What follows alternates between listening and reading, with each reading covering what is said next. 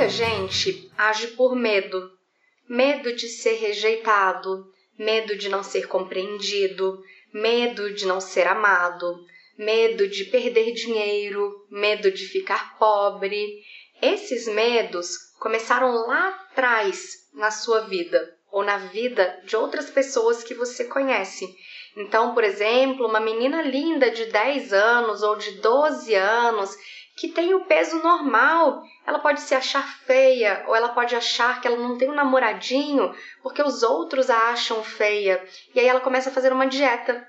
E aí ela entra num ciclo de dieta, compulsão, ganhar peso, fazer dieta de novo, ela começa a odiar o próprio corpo, e aí esse medo irreal de que ela nunca seria amado, de que ela nunca teria um namoradinho, passa a ditar na vida dela várias coisas, várias atitudes, várias ações, inclusive a forma como essa menina vai durante a vida inteira se relacionar com a comida. Então você veja que para uma pessoa que come porque tem medo, simplesmente fazer uma dieta não ajuda. Por quê? Porque a pessoa pode até emagrecer, ou ela pode até ganhar massa magra, ou ela pode até engordar, mas o medo continua ali. Ela não tratou o medo. Eu sou nutricionista, mas eu fiz doutorado no Instituto de Psicologia, justamente por entender que não adianta a gente olhar só para o corpo. A gente tem que olhar para o corpo e tem que olhar para a mente. A gente tem que se libertar das nossas inseguranças, dos nossos medos, dos nossos traumas, para que a nossa vida possa ser próspera.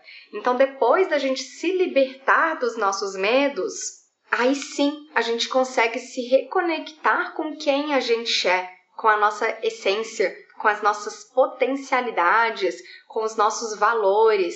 E essa reconexão é muito importante, porque tem muita gente que vai vagando por aí, casa, mas não sabe bem por que casou.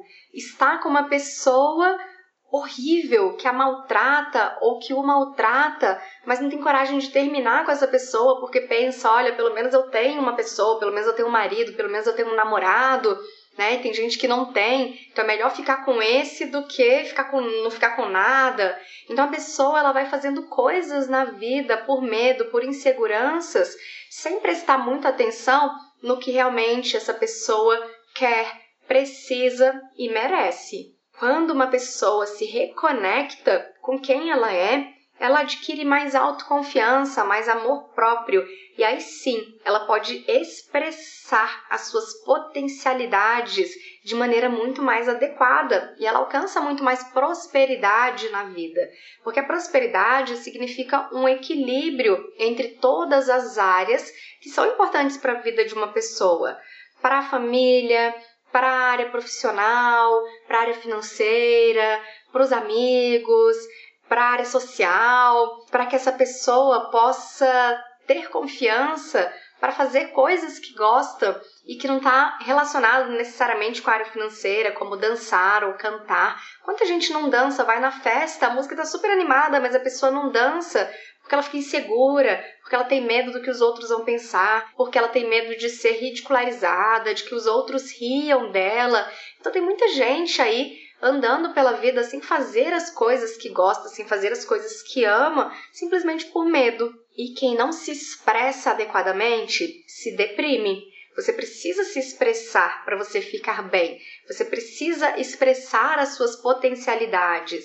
Você precisa mostrar para o mundo o quão especial você é.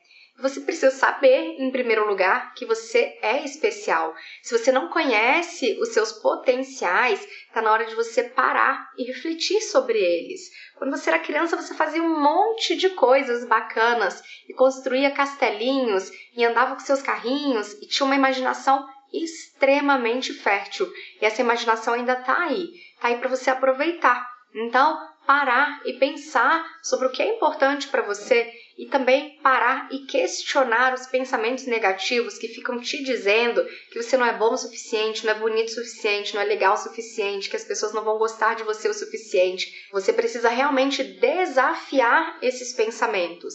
Dizer para eles: olha, eu sei que hoje você tá aí, mas não tem nada a ver com nada isso aí que tá aí. Tem um monte de gente que me acha legal, um monte de gente que me acha interessante. enfim. E aprender então a desafiar os pensamentos é uma das competências que todo mundo tem que desenvolver, porque todo mundo tem pensamento negativo de vez em quando. Só que tem gente que tem pensamento negativo o dia inteiro e isso não é bom. Essa pessoa que tem pensamento negativo o dia inteiro, ela vai ficar com tanto medo que ela realmente não vai conseguir se expressar. E quem não tem metas, quem não tem objetivos e quem não está fazendo o que precisa fazer para alcançar essas metas e esses objetivos, fica muito mais ansioso, fica muito mais desgostoso com a vida, fica acreditando que a vida não tem propósito nenhum e daí para uma depressão é um passo, isso é um gatilho muito importante. É grave isso. Você tem que se expressar. Você tem que ser quem você é e quem você nasceu para ser. E quando você se expressa, você fica muito mais autoconfiante, muito mais feliz. E olha que legal, você começa a inspirar outras pessoas. Outras pessoas começam a olhar para você diferente. Então, quando você olha para dentro, quando você se expressa, você não transforma só a sua vida, você transforma a sua vida e a de outras pessoas. No curso Auto Coaching, eu ensino justamente as técnicas para você olhar para dentro, para você se investigar, para você redescobrir os seus valores, as suas potencialidades, os seus propósitos. Te ensino a traçar metas e objetivos, a colocá-los em prática e você vai ficar nesse curso sempre em contato comigo. Você pode me mandar quantas mensagens você quiser. E ao contrário de outros cursos que existem por aí, não é um curso que tem data marcada para terminar. Não, você começa sempre que eu atualizar uma aula, você vai receber essa aula atualizada e você vai ficar em contato comigo sempre. Vamos crescer juntos, andar juntos nesse caminho de autoconhecimento e de melhoria contínua das nossas vidas.